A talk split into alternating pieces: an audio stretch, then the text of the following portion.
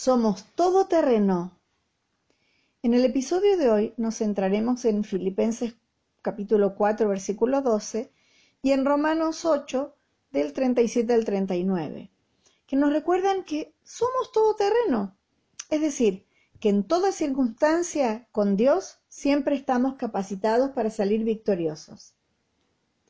En la carta a los Filipenses, capítulo 4, versículo 12, Pablo nos dice, Sé vivir con casi nada o con todo lo necesario.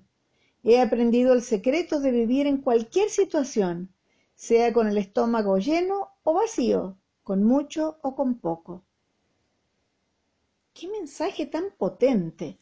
Saber vivir holgada o austeramente, con todo lo necesario, o bien careciendo hasta de alimento.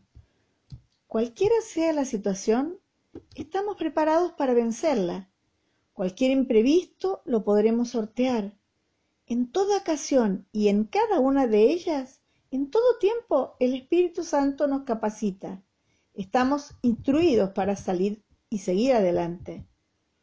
Es decir, en todas estas cosas somos más que vencedores por medio de aquel que nos amó. Eso está en Romanos 8, versículo 37.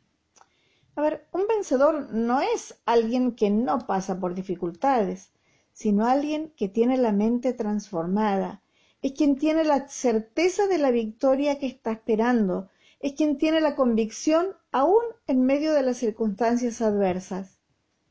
La razón de esta fe es que la seguridad no está puesta en nuestras fuerzas, sino en la certeza de que ni la muerte, ni la vida, ni ángeles, ni principados, ni lo presente, ni lo porvenir, ni los poderes, ni lo alto, ni lo profundo, ni ninguna otra cosa creada nos podrá separar del amor de Dios que es en Cristo Jesús, Señor nuestro.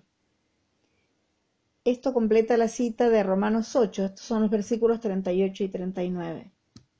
Es decir, no hay adversidad que nos pueda separar de Él, y por eso somos más que vencedores.